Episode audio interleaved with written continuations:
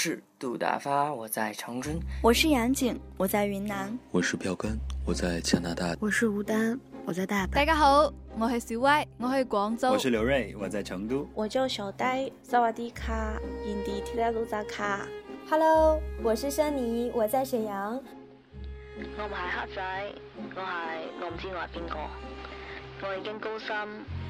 但我每晚都要听韩少爷故事先至瞓。复杂的世界，复杂的世界入边，复杂的世界，复杂的世界，复杂的世界。复杂的世界，一个声音就够了。这里是韩小野电台。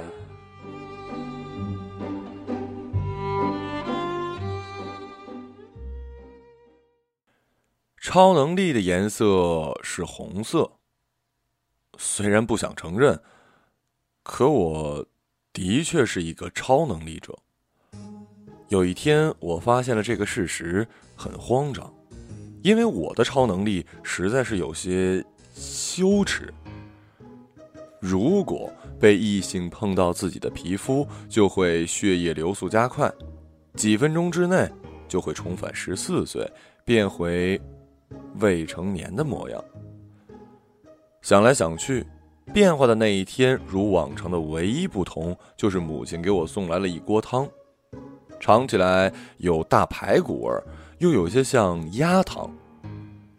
于是我打电话问他，连续追问之下，确定这和寻常的老鸭汤没有区别，除了一株含羞草。含羞草。母亲说：“知道你熬夜多，含羞草可以安神，帮助睡眠。”哼，想来想去，我都只能够考虑这一株含羞草了。就这样，二十四岁的生日这天，我拥有了超能力，变成了含羞侠。看到人，我都躲得远远的，生怕触到对方，导致自己找不到厕所变身。那样一来，自己一定会被送到研究院切片照 X 光。说超能力是红色的，因为它代表了血液加速。那一分钟要变身前，会觉得浑身燥热难耐，仿佛置身火炉之上。大概是血液流速太快，导致时间倒退，暂时性回到十四岁。红色是热情，可当它们拥挤在你的大脑和眼睛里。只会觉得头昏眼花。超能力是可以锻炼的，虽然我没有迎着海浪挥拳，也没有在火山口跑圈儿，可是我也付出了自己最大的努力。我在人流交织的商场里灵活的躲避可能袭来的任何异性，我在拥挤的商业区里计算着彼此的安全距离，我挑战上下班的死亡公车和魔鬼地铁。我在女人街忍耐随时可能的变身，平常生活变成了一种修炼。然后，我进阶了，我变成了含羞侠二代。只有被我心生好感的异性接触，才会让我变身。看到他时，我浑身的血液倒流，感觉自己仿佛被人吊起来打棍子。一切力量涌向了面部，无法思考，红的不像话。后来很多次，女友都说：“莫奈，你突然变成公关，好像从来没见过女人一样，好好笑啊！”不对不对，我妈也是女人。当然了，我妈可能是超然于男女性别之上的，可以朝两个方向任意的变化，尤其。如我这样少了一爸爸的人。总之呢，超能力帮我扫描到了自己的真命天女，她可笑的成为我恋爱前进的推动机。只是确立恋爱关系也没能阻止我的变身继续。女友一生气就会忍不住朝我扑过来，然后我就变成一个眼神迷茫哀伤的少年。接下来，女友一般都是哈哈大笑，怒气全消。他是一活泼的人，和我形成俗话说的互补。说真的，我感觉我们的互补都没补上，反而仿佛正因为遇到彼此，各自特点一面都打了鸡血一样，更加的鲜明。看到我，女友就会出奇的有活力；见到他，我就俩眼一闭。他的朋友都说我们很配，简直就是夫妻相。夫妻相，应该是越走越像。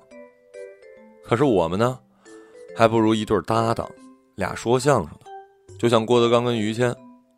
可是郭德纲跟于谦能结婚吗？女友挡在我和电脑屏幕之间。莫奈，我们结婚吧。啥？我傻了。屏幕上传来一声痛苦的惨叫。我的提莫队长被一群小兵捕到致死。结婚是件大事儿，对于丈夫的身份，我毫无准备，也不太确定自己能够成为一个合格的成熟男人。我提出了一些实际问题，希望他能够知难而退。我说自己是自由工作者，其实收入根本不稳定，维持不了家庭。他拍胸口：“我养你，没关系。”金融行业一个顶俩还是可以的，还有我爸妈有钱也可以养你。嗯，我没什么责任心。女友兴致更高了，说那更好，我就喜欢玩养成游戏。我很无聊的，结婚后我会更无聊，你能忍吗？他摆摆手说：“你不无聊，怎么衬托出我的有趣啊？”我使出自己的杀手锏。我有病。女友有些迟疑：“你没法生孩子，我们可以领养，我不介意。”不是不是，我说的是那个病。我可是含羞霞，一个碰到喜欢人就会变回十四岁的怪胎。哼，那更好，你只要出轨，我马上就能发现，多好啊！被他的执着感动，我咬牙说：“好。”我们就结婚，闹也闹了，笑也笑了，结婚还得严肃对待，该做的准备工作一个也不能少。首先呢是见丈母娘，不愧是丈母娘，简直和女友一个翻版，对我很满意。只是岳父大人看起来和我不是一类型，权威又不露声色，像头审视猎物的老狮子。他们家都觉得我还蛮好的。对此激烈反对的是母亲，她一反常态，激烈坚决。问他原因，他说我这种人和女友很难长久，因为我太没用。虽然这是事实吧，还是让我很伤心。我不想听他的，从小到大说够了，我妈说的。这次我想要自己说一说，拿一拿决定。和自己喜欢的人结婚有什么错呀？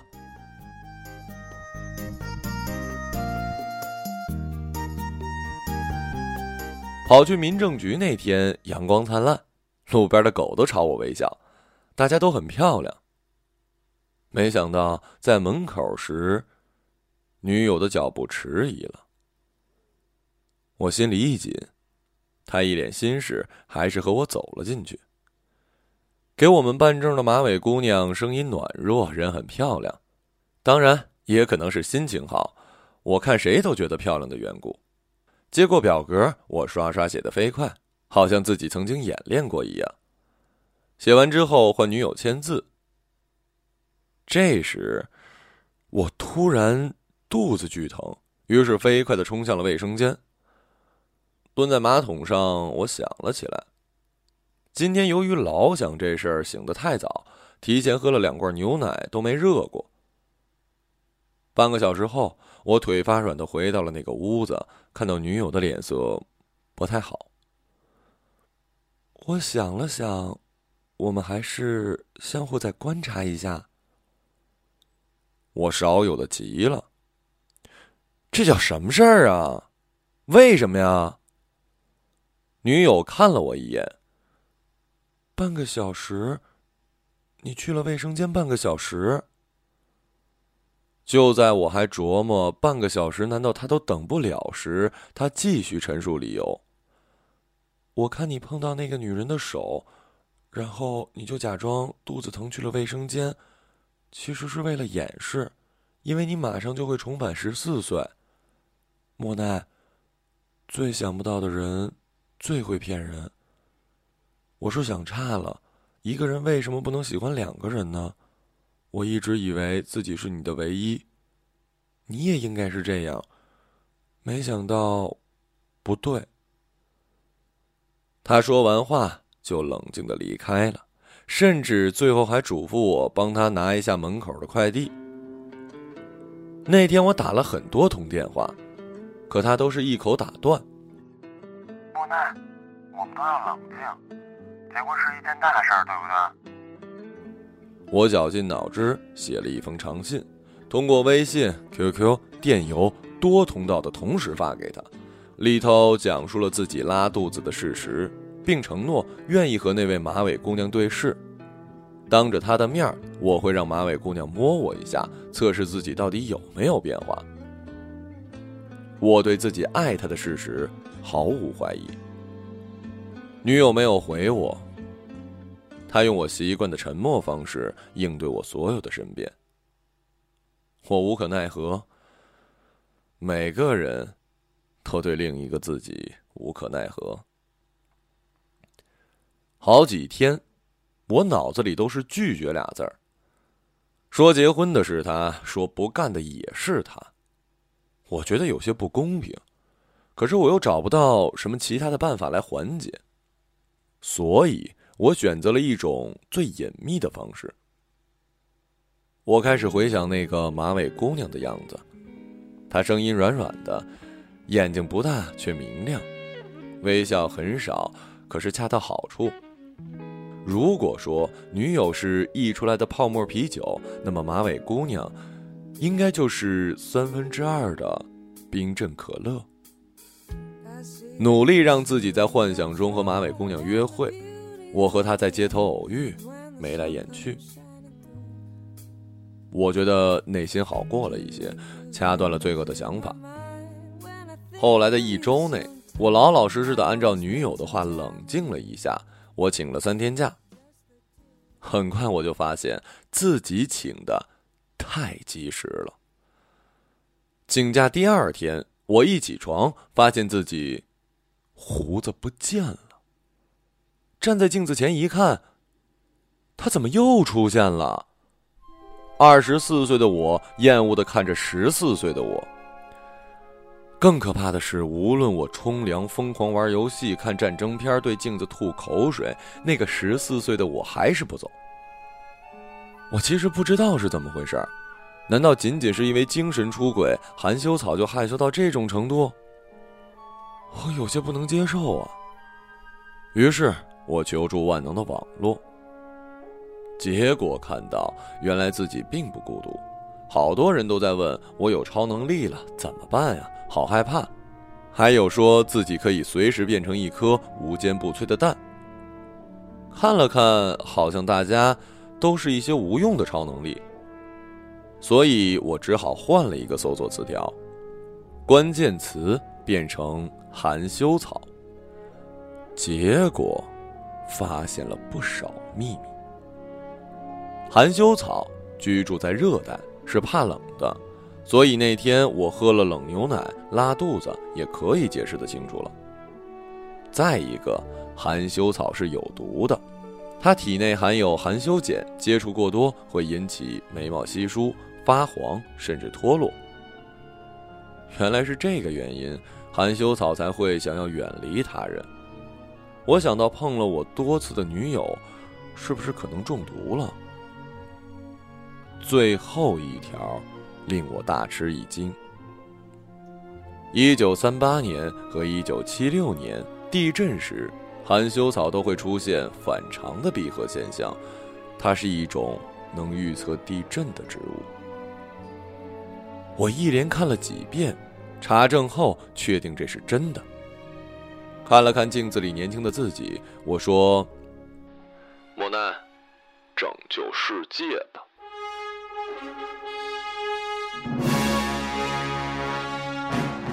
首先，我火速的冲到了超市里，想要购买应急用品。结果发现今天是打折日，前面排的买十五块送鸡蛋的老年队让人绝望。不能再拖延下去了，我还是先给老妈打一电话，告诉她可能地震，让她先出门到空旷的地方躲一躲。她问我是不是病了，我说赶紧的，不骗你，出门散散步，买点东西也好啊。接着我按下了女友的电话，那头直接关机了。一急之下，我叫了出租车飞奔而去。一路上我想了太多的台词，结果全给老司机的一句：“对不起啊，小朋友，车子出问题了。”给堵得大脑空白。明明一分钟前他还打电话和朋友说马上过去打麻将，结果原地靠边停车就说车子出问题了。我这才体会到未成年人的愤怒，连花钱买东西都要被打折扣。一路气喘吁吁地跑到他家门口，我整理一下思绪，急促地敲门。巨作的大门打开，头发湿漉漉的女友看到我很意外。我平时是不搞突然袭击的，含羞草从来都是被动的。地震了，真的。我剩余的话全卡在了喉咙里。他的身后，出现了一个陌生的男人。三十岁左右，人高马大，纪梵希的短 T、大裤衩，眼睛里是一般大户人家的不耐烦。你认识这小孩啊？女友镇定的点点头，让他回去待着，将门关上，变成我和他站在门外。莫奈，我妈说还是我和他比较合适，倒是我爸爸觉得你不错。只是，我点点头说明白了。最后，他饶有兴趣的问：“你又遇到那个感兴趣的姑娘了？是谁呀？”听到这句话，我想哭，却哭不出来。今天可能要地震，你和你朋友去下面躲一躲。内线消息。没事儿，应该不会多大。那么我们还是朋友的，莫奈，有时间出来玩啊！站在小区下面，我目睹十栋四十一层电梯公寓左右摇摆，心里没有一点的快意。与其说是被甩、被拒绝结婚造成的难堪，倒不如说我看清了自己在别人眼里的卑微角色，自己仿佛真的变成了一株盆栽。喜欢的时候可以摸来摸去，不想要了，从卧室丢到阳台，还说太阳好一点我会来看你的。女友的话里明明确确的已经暗示过，喜欢一个人和喜欢两个人都是可能的。民政局之旅反而让他抛弃了我。从踊跃的大楼里不断涌出蚂蚁一样的人群。他们闷头冲刺，不发一言，把尖叫和恐惧全部注入肌肉里，像被风吹着跑的落叶。骚动了一阵之后，女友和她的新男朋友也出现了。他四处张望，我将自己藏起来，躲在了绿化带之后。身边传来一个声音：“这位小朋友，你怎么了？”一身仙人掌睡衣的陌生姑娘皱眉问我：“熟悉的马尾，还有软软的声音，要不是我的幻觉，那就的的确确的是那位民政局的姑娘。”你在哭啊？受伤了吗？她关切的走过来。十几岁最大的好处就是想哭就哭，泪腺敏感。我注意到他宽大的睡衣臂弯里有一颗仙人掌盆栽。他要死了。我对他翻译仙人掌的话。仙人掌说他每天都浇水照顾，实在太频繁，自己又不是娇弱的植物，活生生的硬汉，就这样被弄得心力交瘁，再无往日雄风了。被害成这副样子，仙人掌说不怪他，经验不足罢了。他会明白和植物怎么相处的。嗯，你给他太多的水，根已经烂掉了。不信你可以翻一下七色土，不用太深，你就可以看到。验证过后，马尾姑娘睁大眼睛拍拍我，冰凉的手指触到我的手臂。可以呀，小同学。我家是搞园艺的。都怪我，仙人掌太可怜了。谎言有时候很有用。我和他看着大楼继续的跳舞，突然，我感觉自己的身体发生了变化，于是我知道自己要变回来了。头流开之后，恢复到本尊的状态，换上成年人的衣服。